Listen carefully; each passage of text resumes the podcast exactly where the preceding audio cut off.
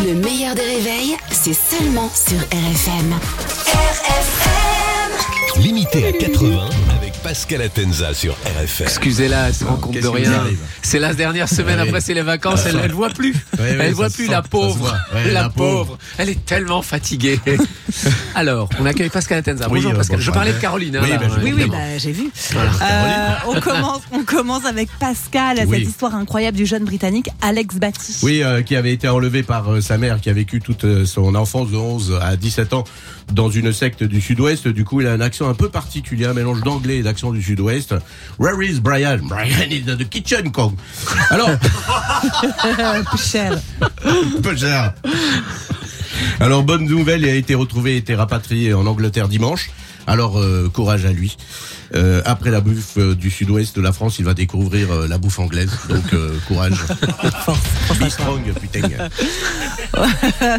Olivier Dussopt a dévoilé le nouveau logo pour le Pôle emploi. Oui, le Pôle emploi qui s'appellera plus Pôle emploi, mais France Travail à partir de janvier 2024. C'est audacieux, ça donne envie d'aller au travail. Macron voulait d'abord l'appeler France, sors-toi les doigts, mais c'était, c'était, c'était trop. C'était trop 2000 long. C'était trop long déjà, oui. En 2024, tout va changer, vous le savez. France Travail, euh, l'armée France Bagarre, euh, la police France Alcool, euh, Non, les retraites euh, France 3. Alors, le logo de France Travail, ce sont des petites taches jaunes, bleues, rouges, vertes, le maquillage d'Ariel Dombal. 14, 14 graphistes ont bossé là-dessus, 14. Donc, je peux vous le dire, il y aura 14 chômeurs de plus à France Travail en janvier 2024. Samedi soir sur TF1, c'était l'élection de Miss France 2024. Oui, alors l'élection de Miss France, c'est le truc qui bousille toute la concurrence. Plus de 7 millions de téléspectateurs. Pourtant, France 2 avait programmé euh, du lourd, un concert de Big Flo et Oli euh, face à Jean-Pierre Foucault, suppo et Oli. Il a 75. C'est bien, c'est bien. Beaucoup de jeux de mots ce matin. hein. Oui, c'est vrai. Ouais, ouais, ouais, ouais. Mais ça n'a pas suffi. C'est donc euh, Miss Nord-Pas-de-Calais euh, qui a été élue Miss France 2024. Très à l'aise avec euh, Jean-Pierre Foucault, vous l'avez vu.